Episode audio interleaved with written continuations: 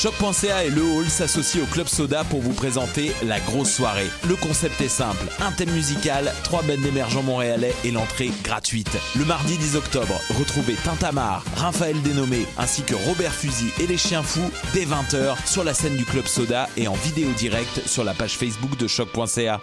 Billets disponibles gratuitement sur le site du Club Soda ainsi que dans les locaux de Choc et les cafés étudiants de l'UCAM.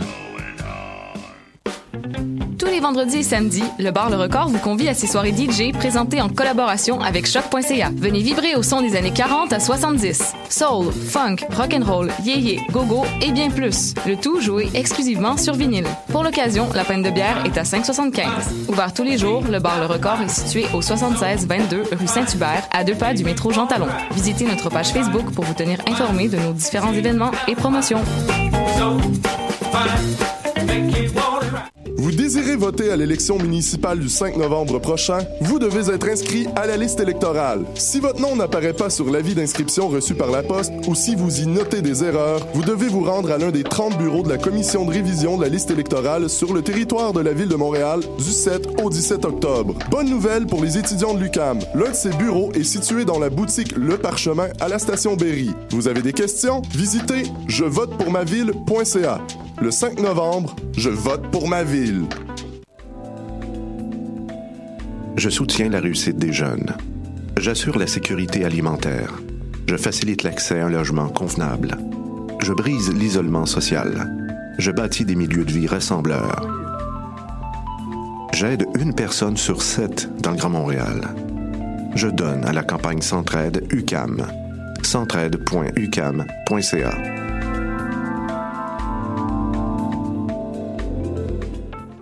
Tous les mardis à 20h au Théâtre Sainte-Catherine, c'est la soirée Art Machine. Venez découvrir le show le plus éclectique en ville. Humoristes, musiciens, clowns, artistes burlesques et autres what the fuck se partagent la scène du Théâtre Sainte-Catherine. Venez vivre avant de mourir. le tout est accompagné du house band The Firing Squad. 10 prix régulier, 7 prix étudiant. Le Théâtre Sainte-Catherine est situé au 264 Sainte-Catherine-Est, à deux pas du métro Berry-UQAM. Les portes trouvent à 19h30, show 20h. Art Machine.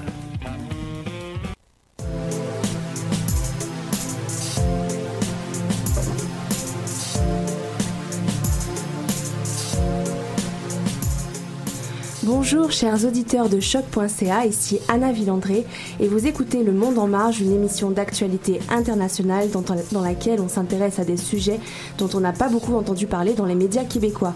Aujourd'hui, on va s'intéresser aux Monsanto Papers avec Adeline Divou. Bonjour Adeline. Salut Anna. Notre spécialiste en géopolitique, Johan Kokio, nous parlera des stigmas que subissent les soldats américains ayant participé à la guerre du Vietnam. Salut Johan. Salut. Ali, notre correspondant du journal international, nous présentera un personnage haut en couleur et très important, Pakistan Girl. Thomas Pouillot nous parle de problèmes de loups en France. Bonjour Thomas. Bonjour. Sandrine Acoulon nous parlera de la famine et de la guerre au Soudan du Sud. Bonjour Sandrine. Bonjour. Alors pour terminer, nous parlerons des initiatives mises en place sur les réseaux sociaux pour dénoncer le harcèlement de rue, un phénomène qui sévit un peu partout sur la planète. C'est tout de suite sur Le Monde en Marge. Bienvenue à tous.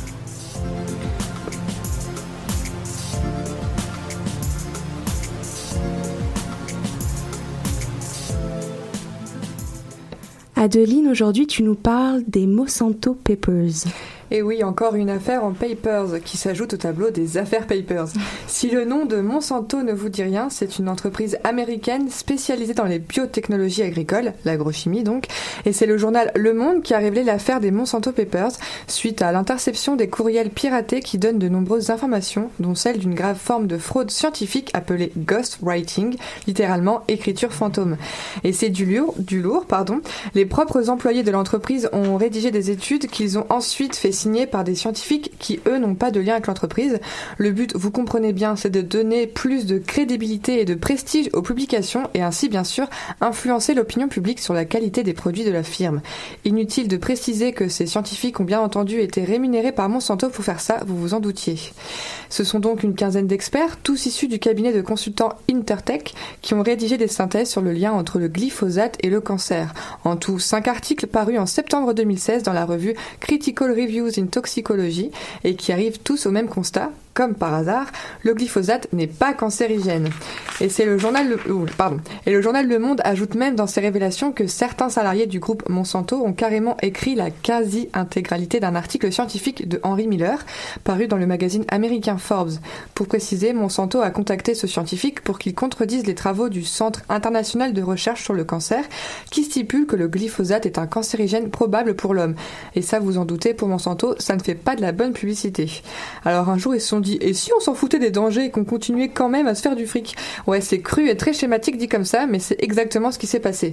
Bon, bien sûr, le magazine Forbes a effacé les traces de cet article, mais aussi l'ensemble des chroniques signées par Henry Miller dès que le scandale est sorti pour des raisons de conflit d'intérêt.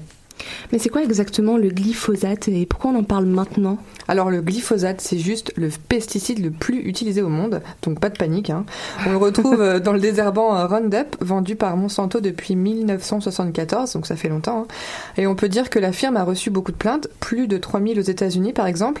Et du côté de la France, il y a une famille qui a aussi porté plainte, accusant Monsanto d'être responsable du handicap de leur fils, Théo, âgé de 10 ans, à cause d'une exposition au glyphosate de la mère pendant sa grossesse sa grossesse, pardon. En fait, elle a utilisé un désherbant générique du Roundup, pensant que c'était pas un pesticide, et à ce moment-là, elle savait pas non plus qu'elle était enceinte puisque ça faisait seulement trois ou quatre semaines. Et un an après la naissance de Théo, elle a fait le rapprochement entre ce produit et les problèmes de son fils. À savoir que Théo est invalide à plus de 80% puisqu'il est né avec deux malformations. Donc pour commencer, une atrésie de l'œsophage. Donc pour expliquer ce terme un peu barbare, le tuyau qui relie normalement le larynx à l'estomac, eh bien chez Théo, ça reliait l'estomac au poumon voyez, c'est assez. Euh, euh, et donc l'autre l'autre malformation, pardon, c'est une trachéotomie, un trou dans la gorge comme Théo l'appelle. Du coup, pas possible pour l'enfant d'avoir de l'eau à proximité de cet orifice, au risque de se noyer. Donc pas de bain, pas de douche et aucune autre activité aquatique. Imaginez un peu la vie du gamin. Et donc, euh, ses parents ont lancé une action en justice contre Monsanto pour que l'entreprise reconnaisse le préjudice de Théo, mais aussi pour que le Roundup ne soit plus du tout commercialisé. Et cette famille a décidé de médiatiser son histoire pour que cela ne se reproduise plus et que l'opinion publique prenne conscience des dangers de ce produit. Et avec ce témoignage, la chaîne franco-allemande Arte diffusera un documentaire le 17 octobre euh, prochain. Tu viendras peut-être nous en reparler? Si j'arrive à le consulter, tout à fait. Parfait. J'aimerais ajouter juste pour donner une idée à nos auditeurs de la présence accrue du dit pesticide, le glyphosate. Selon une, une étude de l'Université de La Plata en Argentine rendue publique en 2015, 85% des tampons et 100% des cotons et gaz stériles testés par leur équipe contenaient du glyphosate. Or, cette substance chimique est considérée comme un cancérigène probable par l'Organisation mondiale de la santé, l'OMS.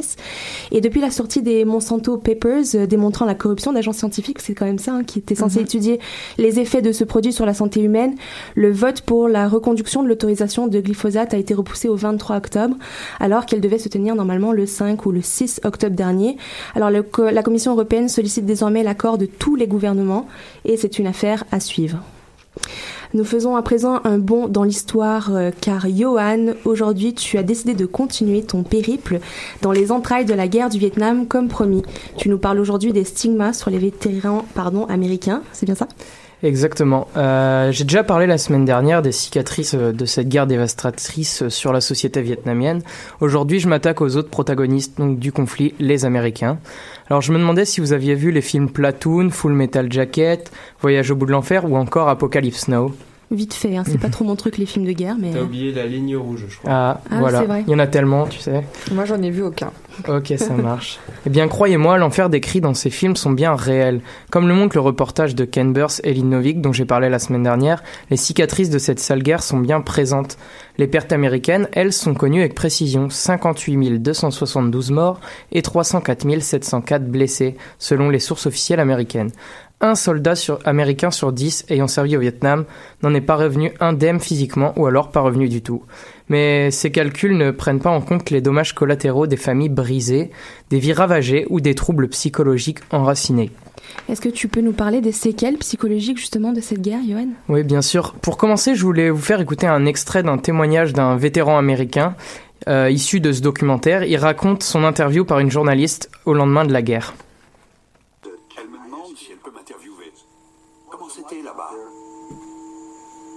Qu'est-ce que ça fait d'être pris pour cible par des projectiles de 12 mm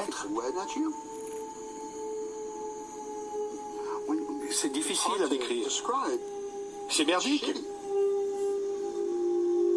Ça ne se voit pas ce que ça fait. Tu veux savoir ce que ça fait? Va voir les corps qu'on ramène. J'avais envie de la tuer. De lui mettre une balle. Tu veux savoir ce que ça fait Boum Voilà Je vais te montrer ça tout de suite. Tu veux savoir ce que ça fait Tiens, regarde C'est ça que tu veux Je te dirai pas ce que ça fait parce que je ne veux pas m'en souvenir. C'est ça la folie de la guerre. Waouh.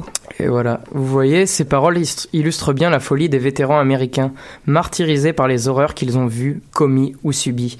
Sur le terrain, les conditions de la guerre entraînaient pour la majorité des cas des troubles comportementaux menant à la cruauté, aux abus et aux crimes de guerre gratuits. Le stress intense provoqué par cette guerre barbare reste ancré dans les consciences. Selon une étude financée par le gouvernement américain, 11% des vétérans du Vietnam souffrent encore de stress post-traumatique, avec des symptômes comme des cauchemars et des flashbacks récurrents, ainsi qu'une anxiété paralysante. Un tiers souffre toujours de dépressions aiguës. Cette étude avance qu'après la guerre, environ 30% avaient des symptômes de stress post-traumatique. Ce qu'ils ont vécu a marqué leur corps, mais aussi leurs âmes. On sait que sur le terrain, beaucoup de soldats ont perdu la tête. Ils sont venus de véritables machines à tuer, totalement déshumanisés. Beaucoup d'entre eux se sont d'ailleurs suicidés à leur retour. On va écouter désormais un court extrait du film Platoon dont le réalisateur a participé à cette guerre. C'est une fiction, mais ça expose quand même des traumatismes encore bien réels.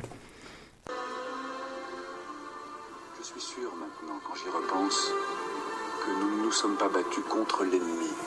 Nous nous sommes battus contre nous-mêmes. L'ennemi était en nous. La guerre est finie pour moi maintenant. Mais elle restera toujours présente. Jusqu'à la fin de ma vie. Et en plus, à leur retour au pays, ils n'ont pas été accueillis en héros. Leurs compatriotes s'opposaient clairement à ce conflit. Oui, c'est connu, les vétérans ont souvent beaucoup de problèmes à se réintégrer dans la société euh, américaine ou bien dans leur, la société où ils reviennent. Oui, tout à fait. Euh, c'est un nouveau combat qui commençait pour les soldats envoyés au Vietnam à leur retour. C'est dans une Amérique divisée, à la fin des années 70, qu'ils sont censés se réinsérer. Ils sont confrontés à l'indifférence de la nation, pressés d'oublier cette guerre impopulaire. Les vétérans se sentent exclus d'une société qui ne les a pas compris reprendre leur place dans des univers sociaux, professionnels, familiaux qui ont fonctionné sans eux pendant leur absence était quasi impossible. La crise économique survenue aux États-Unis au même moment fit que de nombreux vétérans se retrouvèrent sans emploi. Ils se plongent alors dans la drogue, l'alcoolisme, vivent dans des environnements précaires ou se retrouvent à la rue. Dix ans après le retour des GI, on a remarqué une forte hausse euh, du nombre de suicides et d'actes meurtriers chez eux. De nombreux centres ont alors vu le jour aux États-Unis face à la difficulté de les réinsérer dans la société.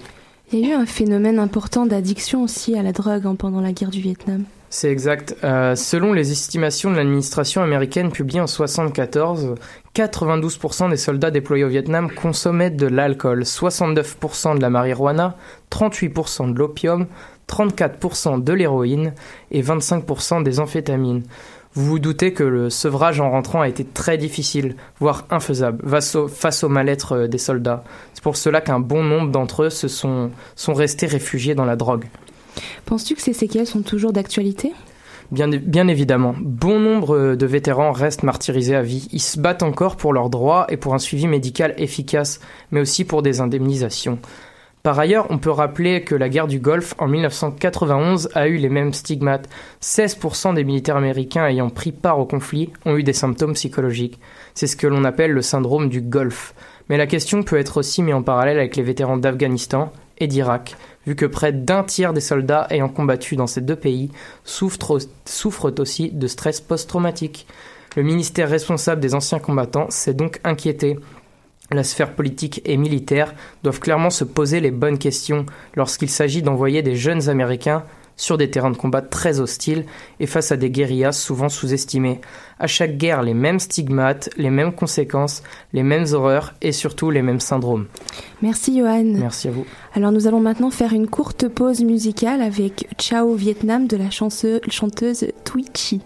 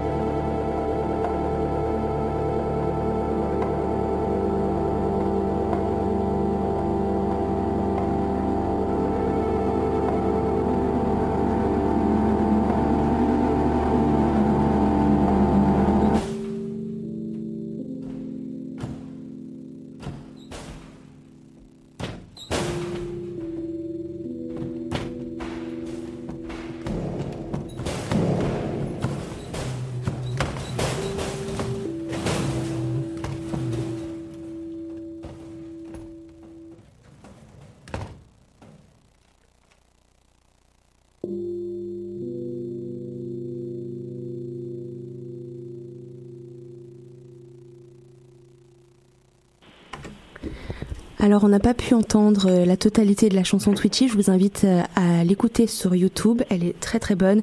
C'est l'histoire d'une Vietnamienne qui euh, a dû quitter le pays pendant la guerre et qui repense à, son Vietnam natal. Alors, au bout de la ligne, notre correspondant Ali à Lyon est là. Bonjour Ali. Coucou, bonjour. Tu es avec nous aujourd'hui pour faire, nous faire découvrir une héroïne, mais pas n'importe laquelle, la super héroïne Pakistan Girl. Ouais, la Pakistan Girl. Et j'ai moi-même été très agréablement surpris de cette découverte qui montre que les choses bougent euh, lentement, mais elles bougent. Et dans la culture pakistanaise, Pakistan Girl est en passe de devenir l'icône de toute une génération. Alors je vous la fais rapide. En 2014, Hassan Siddiqui fonde HS Comics, une petite entreprise qui a pour vocation la diffusion de la bande dessinée au Pakistan. Et du coup, il lance une première série mettant en scène un super-héros 100% pakistanais, Pakistan Man, mais euh, qu'on appelle aussi Super Paki. Et comme le truc a super bien fonctionné, que les numéros se vendaient euh, vraiment comme des petits pains, que les jeunes et les moins jeunes lisaient ça, ben notre euh, cher Monsieur Siddiqui a vu l'opportunité de, de diffuser pardon, des messages forts, notamment sur les problèmes sociaux visiblement récurrents dans la société pakistanaise. Et donc là, de là est partie l'idée de parler des femmes. Très juste. Tout l'idée de s'adresser aux jeunes filles en quête de modèles, aux jeunes filles inscrites très souvent dans des milieux très traditionnalistes et en cela Pakistan Girl est peut-être la revanche du progressisme sur un conservatisme rétrograde qu'on essaye d'imposer aux Pakistanais. Et donc voilà qu'à la rentrée 2017, euh, ce Hassan Siddiqui dont j'ai parlé, graphiste designer d'Islamabad, publie le premier tome d'une longue saga. Bon, j'ai pas pu en lire grand chose. Il n'y a pas tant de documentation sur, sur ça euh, sur Internet, à part en ourdou et je vous cache pas que moi je parle pas ourdou. Non. Et euh, voilà, non pas encore. Euh, mais des quelques pages que j'ai pu dégoter, dont une que je pense euh, j'ai mis euh, qui doit être en description. Oui, j'ai été satisfait, voilà, j'ai été satisfait de découvrir un univers malgré qu'il s'inspire évidemment des gros blockbusters américains, assez riche et original. Par exemple, dès le début, on est mis dans le bain, l'histoire est simple, claire. On rencontre en fait Sarah, une adolescente, tout ce qu'il a de plus normal au Pakistan, et quelques temps après un accident, une explosion qui l'a fait tomber dans le coma, elle rentre chez elle. Sa mère, une après-midi qu'elle est à la maison, s'inquiète de voir sa fille de retour très tôt. Naturellement, elle lui demande si tout va bien.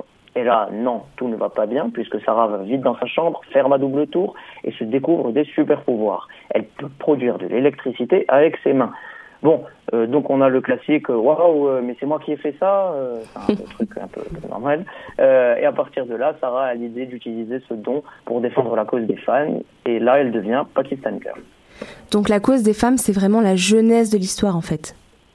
Euh, voilà, et euh, un petit témoignage que j'ai pu trouver euh, en fanant sur le web, donc c'est un témoignage de Hassan Siddiqui, il dit Nous voulions qu'elle joue un rôle dans l'égalité entre les sexes en affichant une super-héroïne cool sur la couverture. Le message du comics, c'est que les femmes peuvent aussi être des super-héros solides en faisant le travail que l'on attribue normalement aux hommes. Donc voilà, fin de citation. Donc c'est ça Pakistan Girl. Elle pointe la misogynie, le sexisme, les violences, les violences faites aux femmes. Et ça m'a tout de suite fait penser à une phrase qu'une militante féministe, Mona El Tahawi, que donc c'est une égyptienne que, que j'apprécie beaucoup, et elle rappelle euh, l'émancipation est d'abord conscientisation. Et c'est peut-être ça qu'arrive à faire Pakistan Girl. Non seulement elle défend physiquement le corps des femmes, mais elle permet peut-être aussi à la conscience pakistanaise de se réveiller. Et, euh, et, voilà. Et Amnesty International rapporte dans son dernier rapport euh, annuel des chiffres quand même alarmants euh, de la Commission des droits humains du Pakistan, qui dénombre plus de 1100 femmes tuées au Pakistan l'an dernier par des membres de leur famille, ce qu'on appelle des crimes dits d'honneur. Et en 2014, ce chiffre avait été de 1000 et en 2013 de 809. Donc les crimes d'honneur semblent quand même être très courants au Pakistan et même augmenter, Ali, non? Et exactement. Et, ce qui est encore plus terrible, plus, effarant que ça, c'est que toujours selon ce même rapport dont tu parles, euh, lorsque le responsable du crime fait partie de la famille de la victime, donc euh, je cite, il peut être gracié par sa propre famille et échapper ainsi à l'emprisonnement ou à tout autre châtiment. Fin de citation. Et j'imagine qu'il ne s'agit là que de la face émergée de l'iceberg. Si on se penche par exemple un peu sur les articles de l'AFP, donc c'est l'agence France Presse, euh, du mois de juin 2016, on ne peut être 17 euh, juin 2016, Lahore. Mokaddas Bibi, une jeune femme de 22 ans, est égorgée par ses proches parce qu'elle s'est mariée sans leur consentement. 14 juin 2016, Islamabad, une militante des droits humains est agressée durant un débat télévisé portant, entre autres, sur le sujet dit des crimes d'honneur. 10 juin 2016, Lahore, Sabah Ashraf et Karamat Ali sont tués pour s'être épousés sans le consentement de leurs parents. Et la liste, euh, cette liste est vraiment effrayante et encore très longue. Oui, tout à fait. Mais alors, est-ce que cette Pakistan Girl euh, aurait pu éviter toutes ces tragédies si elle est arrivée avant? Eh ben en tout cas, c'est ce que veut donner comme espoir euh, Hassan Siddiqui, euh, parce que donc euh, aux couleurs du Pakistan, le vert, le costume de Pakistan Girl se veut devenir un emblème. Euh, Sadia Adnan, une directrice d'école, s'est d'ailleurs montrée vraiment heureuse dans une interview que j'ai pu trouver sur internet de ce, de ce pas en avant dans la société. Elle estime que c'est ce genre de littérature qu'il faut faire lire aux enfants en cours pour qu'ils puissent s'identifier à ces nouveaux symboles. Mais hélas, le système éducatif pakistanais n'est pas le plus rose. Certaines études font état de 24 millions de Pakistanaises déscolarisées et pointent du doigt le fait que plus de la moitié des enfants de 8 ans ne savent pas lire. Pire, en moyenne, les garçons ont plus de chances d'accès à l'école que les filles, mais Hassan Siddiqui reste optimiste et a annoncé qu'il produirait peut-être prochainement le dessin animé Pakistan Girl. Ah super, donc on va pouvoir peut-être le regarder nous aussi. Non, te réjouis pas trop pour l'instant parce qu'il est prévu qu'en ourdou. Et est-ce que tu parles ourdou, toi? Oui, tous les jours. je m'attendais pas à une réponse euh, positive. Mais euh, du coup, on pourra quand même se consoler, malgré que ce soit en, en, Ourdou, on pourra se consoler avec une autre série. Euh, alors, elle n'a pas été accueillie aussi favorablement que Pakistan Girl, mais elle a été beaucoup plus diffusée et dispose même d'une chaîne YouTube. C'est la Burqa Avenger. Euh, Elle a été créée mi-2013 au Pakistan encore par Aaron Haroun Rashid et se veut éducatif parce qu'en fait l'héroïne se bat contre l'extrémisme religieux et la fermeture de son école, un vrai problème hein, au Pakistan, en balançant sur ses adversaires des stylos et des livres euh, pour les instruire. Mais l'idée de lui avoir fait porter une burqa comme costume a été vraiment critiquée dans pas mal de blogs et de journaux. Un le créateur ça. de la série, c'est des... voilà. On peut comprendre pourquoi. un peu. Et euh, le créateur de la série s'est défendu en disant ce n'est pas un signe d'oppression, elle a fait usage de la burqa pour euh, cacher son identité, tout comme d'autres super-héros. Mais du coup, je vous renvoie, moi, vers un article du site web québécois, Le Devoir. Oui, qu'on mettra euh, en dessous de la vidéo aussi Exact. tout à l'heure sur Facebook. Donc euh, c'est quand même c'est très particulier, c'est Burqa Girl et Pakistan Girl. En tout cas, c'est un projet à suivre. Voilà, et c'est vraiment rare de voir de telles productions artistiques de, de, de ce côté-là du monde, des productions nationales et donc qui ne sont pas nécessairement des importations des Marvel et autres comics américains. Et, euh, et voilà, pour ma part, j'attends avec impatience la traduction en anglais ou en français hein, quand même du dessin animé euh, Pakistan Girl. Peut-être quelques années alors. Merci Ali.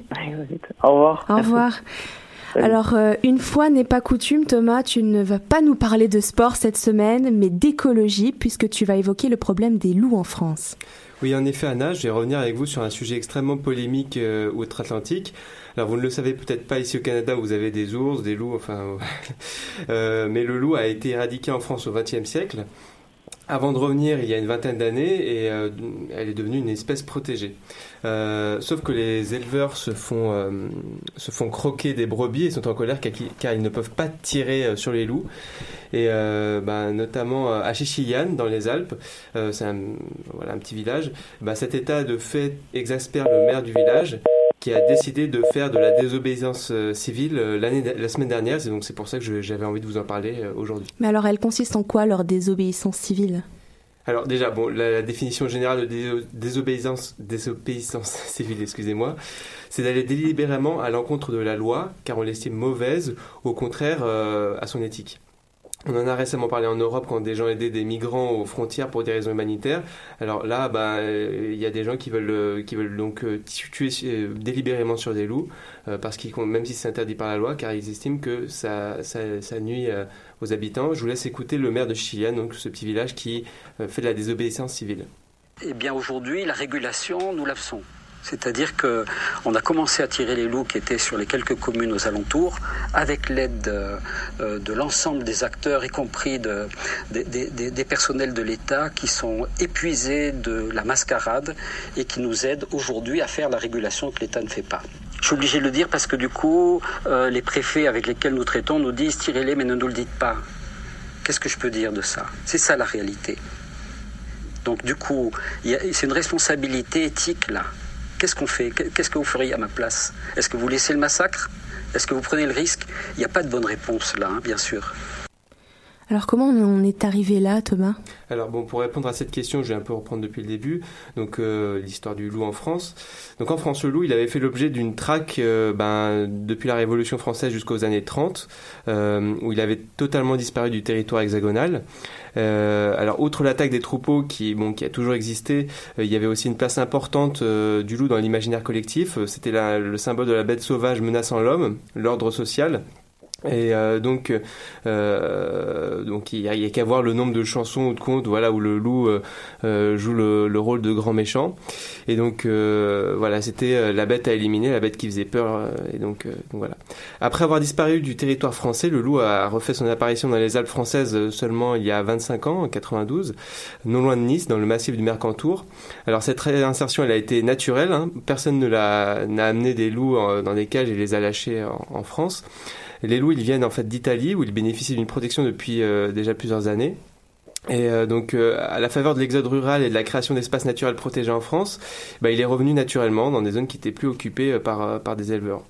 mais ce retour a été d'abord caché et ce n'est qu'au printemps 1993 que sa présence a été officialisée par l'État après que l'ONF ait fait des relevés de présence. Et deux ans plus tard, ben il y a eu, il y a eu voilà des, grosses manifestations d'éleveurs qui ont commencé à voir leurs troupeaux attaqués. Alors pourquoi sont-ils mécontents alors Thomas? Eh bien parce que euh, malgré le fait que leurs troupeaux soient attaqués, ben, ils peuvent pas tirer euh, sur les loups, ils peuvent pas euh, protéger en tirant sur les loups, donc ils peuvent pas protéger leurs élevages comme ça. Les ovins sont souvent attaqués, certains sont tués, ce qui complique le travail des bergers et ça entraîne beaucoup de pertes financières. Par exemple, en 2014, il y a eu 8200 animaux qui ont été tués par le loup et donc même si des dommages à hauteur de 2,5 millions d'euros, les, ben, les bergers euh, ils sont quand même euh, toujours stressés, ça, nuit gravement à leur, travail. Et ils peuvent pas du tout défendre leurs bêtes. Non, le loup bénéficie d'un statut d'espace protégé depuis 1997. Et euh, alors qu'on récompensait les tueurs de loups jusqu'au XXe siècle, maintenant on les condamne à des peines de prison et des amendes pour dissuader tout tir sur les loups. Alors pour, se défendre des loups, ben, les éleveurs ils doivent avoir euh, d'autres manières, ils doivent appeler, euh, comment dire, ils doivent faire autrement. Ils doivent protéger leurs troupeaux dans des clôtures de rétention la nuit.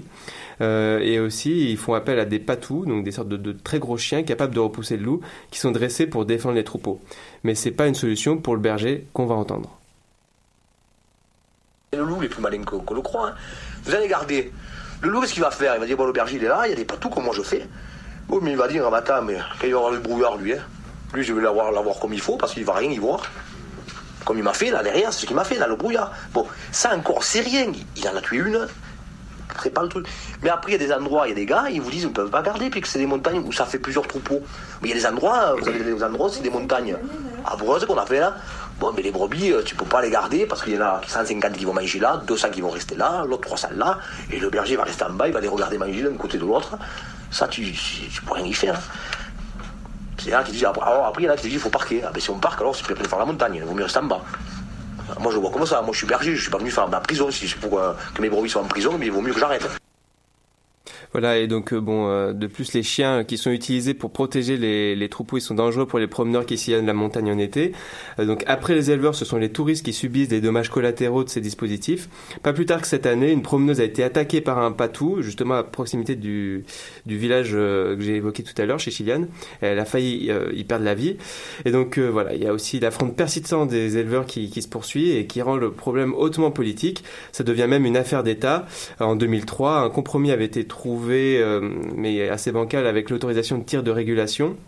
Euh, mais ça n'avait pas réglé, le problème. Plus récemment, euh, Nicolas Hulot a autorisé en juin d'autres tirs de défense, donc provoquant non pas la colère des, éleveurs, mais des écologistes cette fois-ci. Et puis les éleveurs, ils sont pas non plus totalement satisfaits parce que pour eux, il faut des tirs beaucoup plus il faut, il faut euh, beaucoup plus réguler la population des loups, euh, des loups en France. Donc en fait, bon, Nicolas Hulot, il est un peu, euh, il est un peu dans un entre-deux qui ne satisfait personne. donc le problème semble insoluble et Pourtant, euh, en Italie, il y a, des, solutions qui sont, trouvées. Et puis, euh, en France, il y a des gens qui, disent que le loup a sa place. Euh, comme le maire de Saint-Martin-Vésubie, c'est un village du Mercantour, là où le, le loup a été vu pour la première fois en 1992 quand il est revenu en France. Alors, euh, est-ce qu'il y avait euh, quelque chose d'autre qu'on pouvait rajouter sur l'Italie? Je sais pas, j'avais l'impression qu'il y avait quand même euh, eu une question d'abattage des loups en Italie. Si je me rappelle bien, ils avaient mis en place un système de 5% d'abattage par année des loups, ce qui fait à peu près 40 loups cette année. C'est ce qui était sorti. Est-ce que l'Italie, justement, a pas plutôt un euh, une manière radicale de régler la situation? Bah, euh, En Italie, en fait, ils ont surtout pas le même euh, fonctionnement au niveau pastoral. en France, on a des, des, très gros troupeaux. donc, ce que, ce, que, ce que dit le, maire de, de Saint-Martin-de-Vésubie, c'est qu'en France, en fait, on a l'homme prend peut-être trop d'espace avec les troupeaux, qu'ils sont pas assez surveillés. C'est un peu euh, la dérive vers une, sorte de pastoralisme intensif pour rivaliser avec, euh, ben, par exemple, la viande qui est produite en Nouvelle-Zélande ou, euh, ou dans d'autres pays du monde, en Amérique du Sud, qui est beaucoup plus, beaucoup moins onéreuse en fait. Donc il y y, a, y, a, aussi un enjeu écologique autour de tout ça.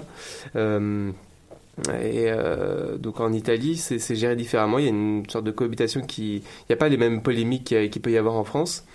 Euh, donc euh, c'est aussi peut-être lié voilà, au système euh, agricole qui est en Italie. Et j'ai aussi euh, entendu parler de, de, tourisme autour des loups en Italie. Est-ce que c'est, est-ce que tu es au courant de ça?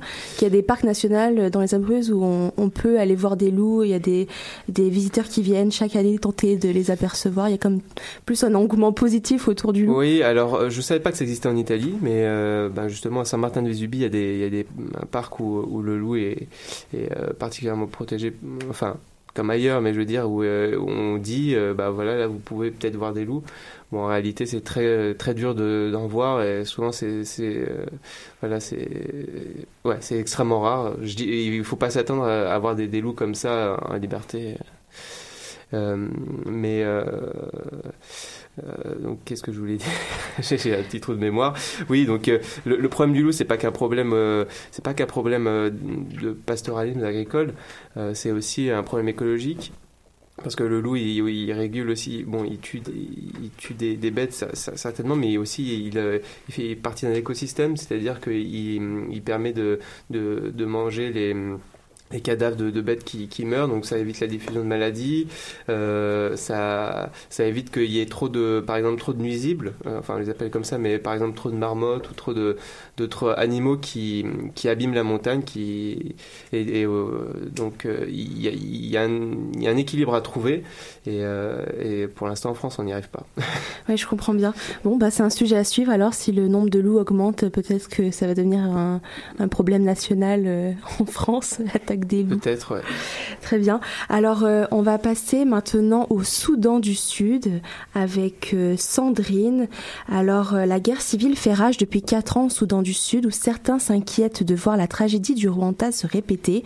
La famine qui sévit en ce moment aggrave la situation des civils et pousse la population à bout.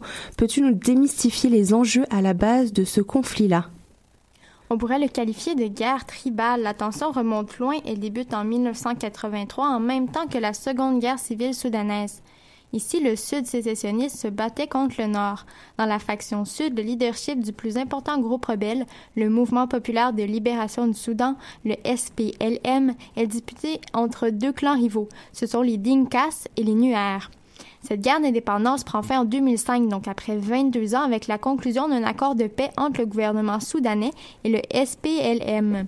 Cependant, euh, cela met la table donc pour l'indépendance du Soudan du Sud, qui sera officialisée six ans plus tard en 2011.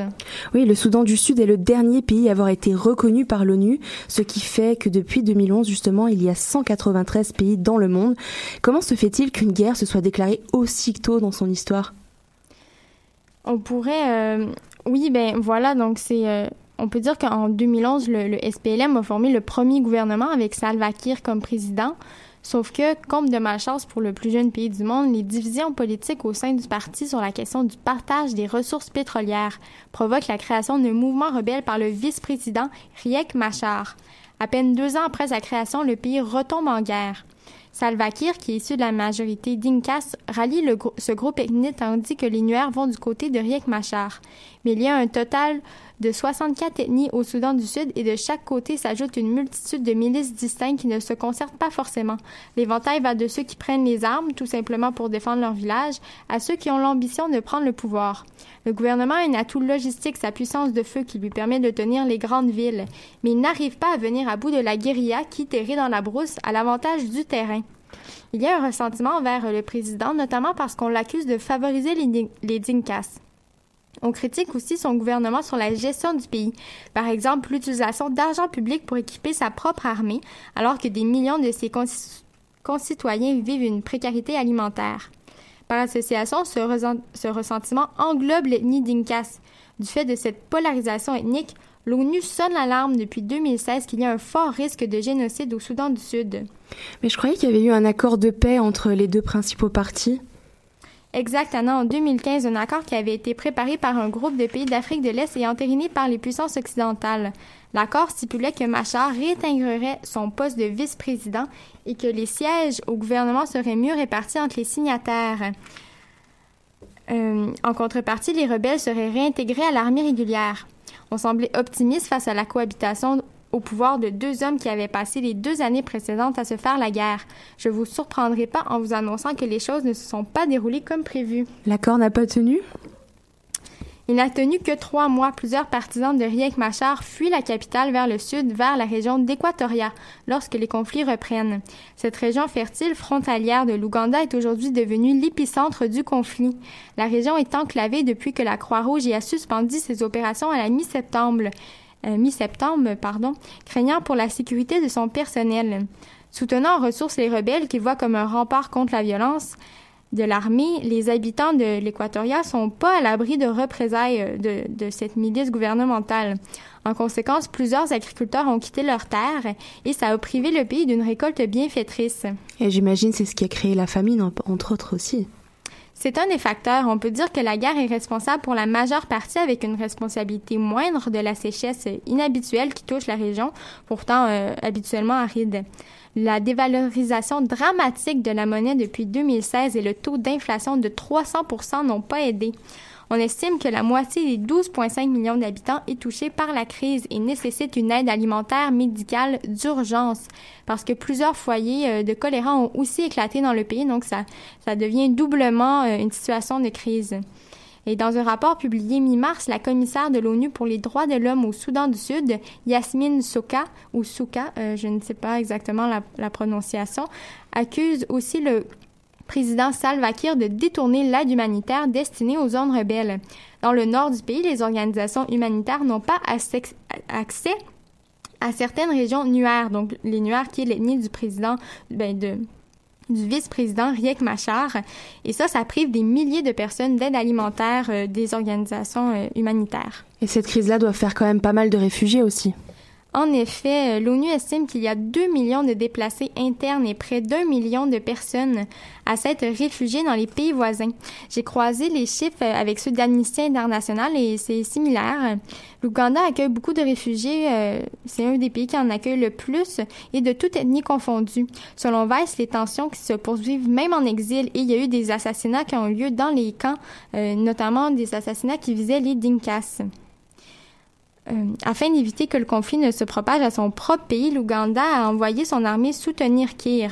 Donc c'est un des seuls pays à, vraiment euh, prendre position dans ce conflit. Mais près de l'équatorial, les autorités ougandaises locales sont plus nuancées et seraient même permissives à l'égard des rebelles. Donc même en Ouganda, c'est euh, assez clivé. Riek Machar, pour sa part, a été poussé à l'exil en Afrique du Sud suite à une fracture de son propre clan. Mais lui parti, la guerre continue avec Taban Dengay à la tête de ses partisans. Est-ce qu'il y a une issue possible à cette guerre avant que ça dégénère complètement? Pour l'instant, on ne voit pas d'issue politique. La communauté internationale, malgré les mises en garde de l'ONU, ne montre pas de signe qu'elle est prête à s'impliquer. Mais la société civile sud-soudanaise s'organise, notamment des artistes. Euh, je vais vous parler du groupe Anataban, ce qui veut dire je n'en peux plus. Euh, ils, disent ils, disent faire de l'artivisme, qui est un mélange d'art et d'activisme. Ils ont lancé une campagne pour dénoncer la guerre qui s'éternise à travers des œuvres et des chansons qui s'adressent aux jeunes de leur pays. Ils veulent faire contrepoids au discours de haine sur les réseaux sociaux avec leurs messages positifs. Et euh, ça marche assez bien d'ailleurs, c'est devenu assez viral euh, leurs vidéos. Ils sont cette année en tournée à travers le pays dans les camps de réfugiés pour diffuser leurs messages. Pour Anataman, la première étape vers une paix durable est de contrecarrer la propagande de haine ethnique. En étant eux-mêmes mélangés, ils passent le message que les Soudanais du Sud ne font qu'un et qu'ils n'ont pas à s'entretuer pour l'ambition personnelle de deux hommes. Un seul geste du genre ne résoudra pas le conflit, mais cela illustre bien le ras-le-bol de la violence d'une certaine partie de la population. Bon, alors allons écouter cette chanson Ma'alèche qui parle de la réconciliation, réconciliation pardon, pour surmonter les violences ethniques.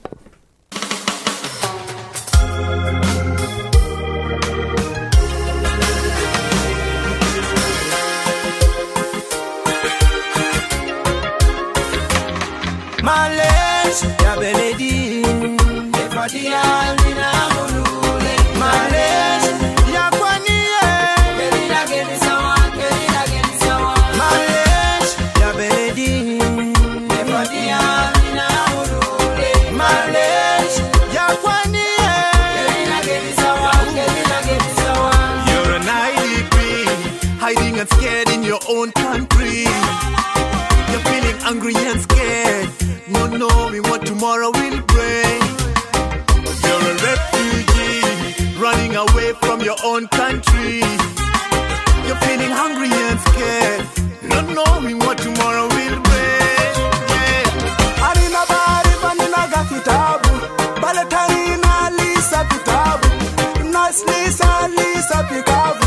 shakalam shakala. We say sorry for the pain and the tears of our children. We say sorry for corruption, injustice, and discrimination. Bitana, udungan wamate ya beledin. Efadian, nina ulu.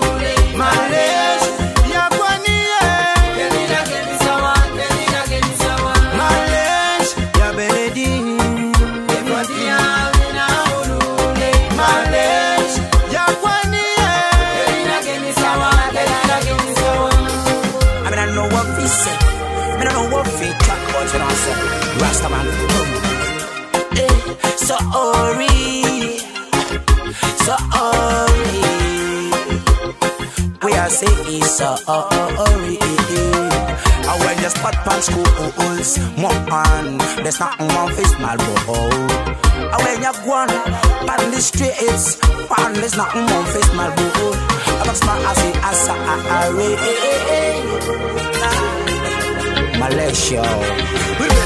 Bina bana nyura gwakel Mala di jerandu kamale jana male gorne chame Hey, nana god Jala kan kasila masham katame Nang na god ulgora shemara kon lui Nana lu, nang amal Asma Yomi jere jere jen suker bi kore Abu mutu umma mutu tabia kebir Malesh ya junubin Talu fi salam talu be muhabba Alela junubayan Na skulu jere fi gaba Junub de hadia le kulu junubi Males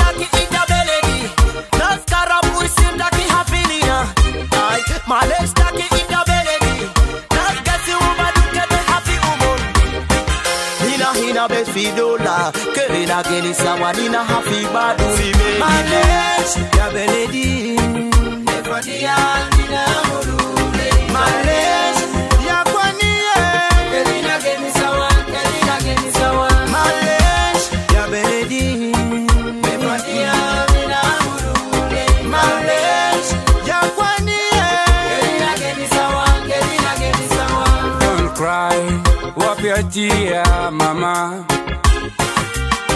You don't cry, wipe your tear, papa. I feel your pain, I feel your sorrow. I feel your agony, I feel all your thing, mama. Used to be one nation, we used to live in peace and harmony. Like Intinade, we so scattered the Konga Kumele. Let's forgive one another, so we can be together. Not sorry, mama.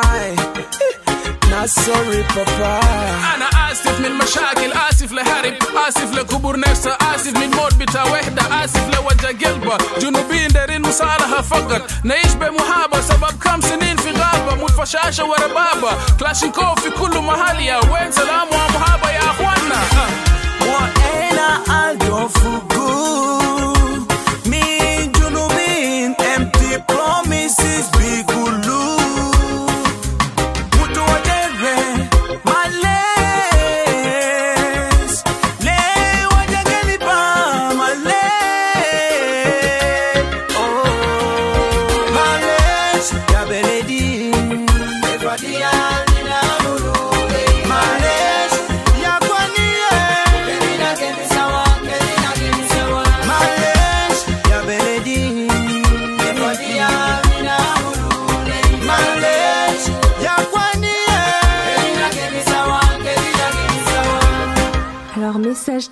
et de paix, donc, qui peut être.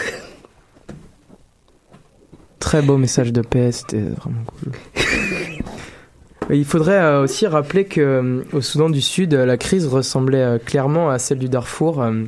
En fait, si vous voulez, dans, au Soudan du Sud, il y a eu des milices euh, donc de l'Ouest soudanais, donc du Darfour, comme les milices euh, Mina Minawi ou la faction Al-Nour, qui ont migré dans le Sud donc euh, pour prendre part au conflit entre, entre, les majorités, entre la majorité chrétienne. Et donc ça a fait une flambée des violences interethniques et religieuses. Intéressant. Alors, sujet de société maintenant, le harcèlement de rue, un fléau qu'on dit mondial. On vous laisse avec deux courts extraits pour se mettre euh, dans l'ambiance. Hey, what's up, girl? Hey, someone's acknowledging you. Fuck you, snubby bitch. Hey, you look like you give good head. you don't speak? Fuck? Yo, girl. I'll suck your pussy. You should scream. ¿Qué onda, mamacita? Vente para acá.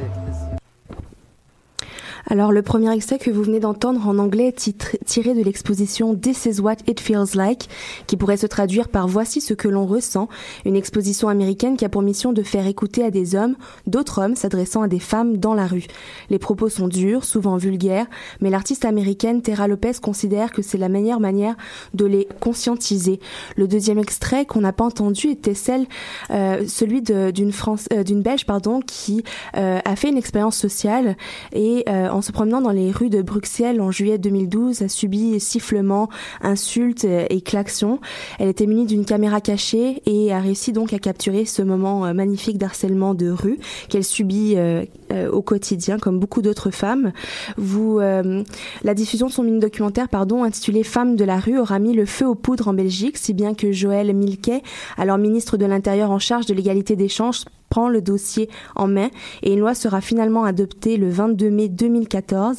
Celle-ci prévoit des sanctions sévères allant d'une amende de 50 à 1000 euros jusqu'à une peine d'emprisonnement souvent allant d'un mois à un an, pouvant aller d'un mois à un an, pardon. La Belgique deviendra ainsi pionnière en condamnation du harcèlement de rue en Europe. D'autres initiatives comme celle-là se sont multipliées ces dernières années sur les médias sociaux, plaçant au centre des débats le harcèlement de rue et du partage de l'espace public entre hommes et femmes. La dernière en date est celle d'une jeune femme de 20 ans des Pays-Bas qui, excédée d'entendre elle aussi quotidiennement ces mêmes phrases d'insultes, a décidé d'agir à sa manière. L'étudiante à la Design Academy de Eindhoven au sud des Pays-Bas a décidé d'immortaliser en photo tous les cas de harcèlement dont elle a été victime pendant un mois. Des clichés qu'elle a publiés sur son compte Instagram appelé Dear Catcallers, autrement dit chers harceleurs ou chers siffleurs. Le premier post date du 29 août 2017 et résume la démarche de la jeune femme. Ce compte a pour but de sensibiliser sur l'objectivation de la femme dans la vie quotidienne, puisque beaucoup de personnes ne savent toujours pas avec quelle fréquence et comment arrive le harcèlement de rue. Je ces harceleurs sur une période d'un mois, a-t-elle dit. Dans une entrevue donnée au site Red Purse et traduite par le Huffington Post, elle explique que pour elle, passer son chemin sans répondre à ces agressions ne lui donnait pas suffisamment de pouvoir ou de contrôle sur la situation, et c'est justement ça qu'elle voulait changer avec cette initiative. Alors à chaque commentaire déplacé, Noah Jinsman Jasmine pose neutre au premier plan avec son harceleur, souvent souriant, derrière elle. Une légende accompagne la photo pour expliquer la scène. Une des légendes se lit comme suit. Après m'avoir suivi pendant 10 minutes, il m'a dit Eh, t'es sexy, tu vas où? Je peux venir avec toi? Je sais pas pourquoi je l'ai dit sur ce ton-là si jovial, mais bon. 30 ans plus tard, ce sont 24 clichés que l'on retrouve sur son compte. De quoi faire taire tous ceux qui ne croient pas à la fréquence quasi quotidienne de ces agressions. L'idée a réussi à séduire jusqu'à ce jour plus de 298 000 abonnés sur euh, sa chaîne euh, Instagram. Et Noah Jansma compte maintenant laisser la main à d'autres femmes victimes de harcèlement de rue, et ce, à travers le monde entier. Les revendications contre le harcèlement de rue portées sur les réseaux sociaux ont donc permis de mettre la lumière sur un problème de société qu'on pourrait pratiquement qualifier d'universel, bien malheureusement, et la banalité d'actes de réflexion, voire d'insultes et d'attaques qui agressent les femmes dans les rues limite la manière dont les femmes font usage des espaces publics. Depuis quelques années, des études, sondages et rapports ont été menés pour mieux comprendre le phénomène du harcèlement de rue et plusieurs pays travaillent activement pour changer les choses. C'est le cas notamment de la France où depuis quelques semaines, la question du harcèlement de rue est revenue sur le devant de la scène avec l'annonce de la secrétaire d'État chargée de l'égalité entre les femmes et les hommes, Marlène Schiappa, de la préparation en collaboration avec le ministre de l'Intérieur d'un projet de verbalisation du harcèlement de rue et on suppose donc qu'une loi finira peut-être par être proposée afin de le pénaliser.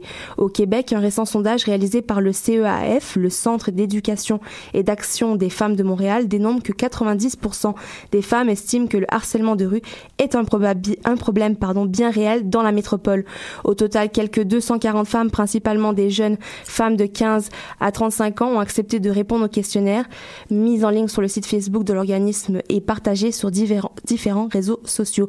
Par un sondage scientifique donc, mais en une première approche permettant de documenter un phénomène qui, pour lequel n'existe aucune statistique connue ici au Québec, car euh, comparé, euh, enfin même au Canada, parce que comparé à la France et aux États-Unis, euh, le phénomène est vraiment pas autant bien documenté. Ce qui est sûr, c'est que les consciences commencent à se réveiller un peu partout pour que l'égalité homme-femme soit respectée jusque dans la rue. Pour voir le compte Instagram de Dear Cat Colors, le lien sera mis à, notre à votre disposition sous la vidéo euh, sur la page Facebook. Et euh, si ça vous fait réagir, vous pouvez commenter. Vous, l'équipe, est-ce que vous avez euh, des anecdotes ou des commentaires à faire sur ce sujet-là? Bah, moi, je trouve que c'est une bonne idée. Enfin, c'est quand même. Là, on- on- il y, y a des preuves en fait. On peut pas dire oh mais t'exagères un peu. euh, Et je trouve ça vraiment bien, bien pardon. Et je sais qu'il y a des villes en France aussi qui avaient fait des bah, des campagnes contre le harcèlement. Je sais plus. Je crois que c'était Nantes qui euh, qui mettait en place des bus de nuit, euh, bah, des genres de taxi bus de nuit quoi, où euh, tu bah, t'appelais et puis tu te faisais accompagner. Il y a aussi euh, bah, Paris et d'autres villes qui ont mis en place des Dans les transports en dans les commun, transports en commun, euh, bah, avec les noms d'arrêt, euh, genre euh, là euh, tu vas trop loin, là c'est pas possible, euh, stop, enfin à chaque euh, chaque point. Je trouvais que c'était, enfin moi ça me touche parce que forcément je suis concernée, mais est-ce que ça marche sur les hommes? Je ne sais pas. En tout cas, je trouve je trouve l'idée pas mal. Alors peut-être que les hommes peuvent répondre à cette question-là. Est-ce que ça marcherait sur vous, euh, une campagne? Bah, je sais pas, je pense pas qu'on est dans cette situation-là nous, mais comment Bah moi j'ai eu plusieurs amies qui ont été victimes de harcèlement de rue quand elles rentraient, bah, surtout en France, ici beaucoup moins quand même. Mais quand elles rentraient de, boîte ou à des heures tardives, elles passaient dans certains quartiers, des gars qui s'arrêtaient en voiture, qui leur disaient eh, eh, mademoiselle, tu veux monter ou quoi Ou des trucs comme ça. Enfin, c'était un peu, c'est un peu euh, horrible quoi de- d'en arriver là quoi. Ça existe aussi à Montréal, je peux te Ça le dire. existe à Montréal aussi, mais c'est vrai que je pense que Sandrine pourrait en témoigner aussi. Quand Oui, on va oui, en France, on voit la différence. Ouais. Parce que, euh, bon, on- ça arrive quelques fois ici, ça dépend des quartiers évidemment, comme en France, mais euh, il y a quelque chose de très insistant dans la rue en France qu'on ne retrouve pas forcément euh, dans les grandes villes du Canada. En tout cas, moi personnellement, euh, c'est vraiment, j'ai vu la différence entre. Ah bah, je la l'Europe vois et, aussi, hein, je- Ah ok, bon voilà. Mais bon, c'est sûr qu'il y a des. Des hommes euh, un peu euh, insistants partout dans le monde, je pense. C'est universel, vrai, c'est malheureusement, ça, ça mais aussi. ouais, c'est partout. Et puis il y, y a des lois, des campagnes qui sont passées un peu même en Amérique du Sud, euh, aux États-Unis. Je sais pas si vous vous souvenez d'ailleurs de la youtubeuse à New York qui avait a été filmée pendant je pense 10 heures en marchant dans les euh, dans les rues de New York avec un sac à dos, habillée en noir, quand même relativement sobre. Et puis euh, elle a fait un, un montage vidéo avec ça de toutes les insultes, les phrases, les compliments. Parce qu'il y a aussi des compliments, c'est ça qu'il faut pas oublier. hein. C'est que les compliments sont parfois considérés comme des agressions par euh, les femmes parce que c'est C'est un compliment qui est pas voulu. C'est euh, tu, tu, te promènes, tu fais ta journée, tu fais ta vie, t'as pas, euh, t'as pas nécessairement envie, euh, surtout que bon, il y en a à qui ça, ça arrive euh, peut-être plus fréquemment. Donc, tu sais, quand ça fait trois fois dans la semaine que qu'il y a des gens qui l'arrêtent, au, bout d'un moment, le compliment, il te, il te, il te fait plus autant, euh, autant plaisir, je pense. Pense que ça dépend de la manière de faire un compliment. Il y a des manières complètement lourdes de faire un compliment. Enfin, Oui, mais c'est ça, c'est ça le débat aussi, c'est la drague jusqu'où? Ouais, Parce ça. que, euh, par exemple, on parle de la différence entre euh, le Canada et la France, ou le Québec et la France, en termes de drague. Je sais pas si t'as remarqué la différence aussi. Les filles sont beaucoup plus, et peut-être Avenantes. sont beaucoup plus avenantes au Québec. Elles vont plus vers les hommes parce que les hommes ne viennent pas naturellement vers les femmes. Et donc, euh, bah, en France, c'est plutôt l'inverse. Donc, c'est culturel aussi. Clairement. Et, euh, et donc, euh, c'est- des fois, c'est c'est- c'est chiant, quoi, qu'il faut faire le, faut faire le premier pas tu voir les garçons. Mais euh, donc, euh, voilà, c'est ça. C'est où est la limite, où est le, le Ouais. début et la fin de, de la drague. Thomas, est-ce que tu voulais rajouter quelque chose? Thomas, toi qui es dragueur de rue, qu'est-ce que tu en penses? Ouais, non, c'est pas trop mon cas. Euh, non, moi je vois de plus en plus des, des campagnes de sensibilisation, euh, notamment sur les réseaux sociaux, des, euh, des sortes de, de- de petits sketchs où, on, euh, où, par exemple on voit quelqu'un qui est à l'hôpital et puis on, on fait le parallèle avec le harcèlement de rue, disant vous voyez vous l'avez bien cherché parce que, bah, enfin, Que t'étais habillé comme ça, et voilà, donc du coup, c'est ta faute. C'est ça. Oui. Donc, euh, je pense que ça, ça commence à un peu à, à sortir. moi, quand euh, quand on est arrivé au Québec, moi j'ai été surpris, par exemple, quelqu'un, il y a vraiment beaucoup de choses qui soient faites euh, au niveau du harcèlement sexuel. Euh, c'est encore autre chose, c'est encore pire que le C'est harcèlement le de rue. niveau au-dessus. Euh, mais euh, alors qu'en France, sincèrement, il n'y a pas cette même sensibilisation pour l'instant. Donc, euh, Bon, bah, et a- puis moi, je trouve que ça dépend aussi beaucoup des quartiers. Après, je sais pas, je sais pas ce que vous en pensez, mais Je pense que c'est quand même un peu partout, n'importe quelle situation, mais bon, il y a des endroits pires que d'autres. On va écouter une chanson très rigolote sur le sujet, enfin très rigolote, c'est un sujet pas très rigolo, mais une, une chanson qui a été faite sur le harcèlement pour expliquer aux garçons pourquoi on n'aime pas ça. Alors, euh, on va se terminer sur, euh, on va terminer sur ça, c'est ce qui conclut notre émission. Merci à Alice, Sandrine, Thomas, Adeline et Johan. C'était Anna Villandré pour Le Monde en Marge. On vous laisse donc avec Amy qui s'intitule Cat Calling. Cat Calling. À la semaine prochaine. Merci. Merci. but it's disgusting. I feel their following eyes, thinking they're cool inside, but it's such a lie. They call me pretty, baby, darling, too. Hey, boys, I'm a talking to you. Stop the cat calling, cat calling, cat calling. Stop the cat calling, cat calling, cat calling. Stop the cat calling, cat calling, cat calling. Stop the cat calling, cat calling, cat calling. Dehumanized. Spend a lot of my days ignoring what they say and walking away. But I more respect than that. I am a first class act. Can you be better than that? They call me pretty, baby, darling, too. Hey, boys, I'm talking to you.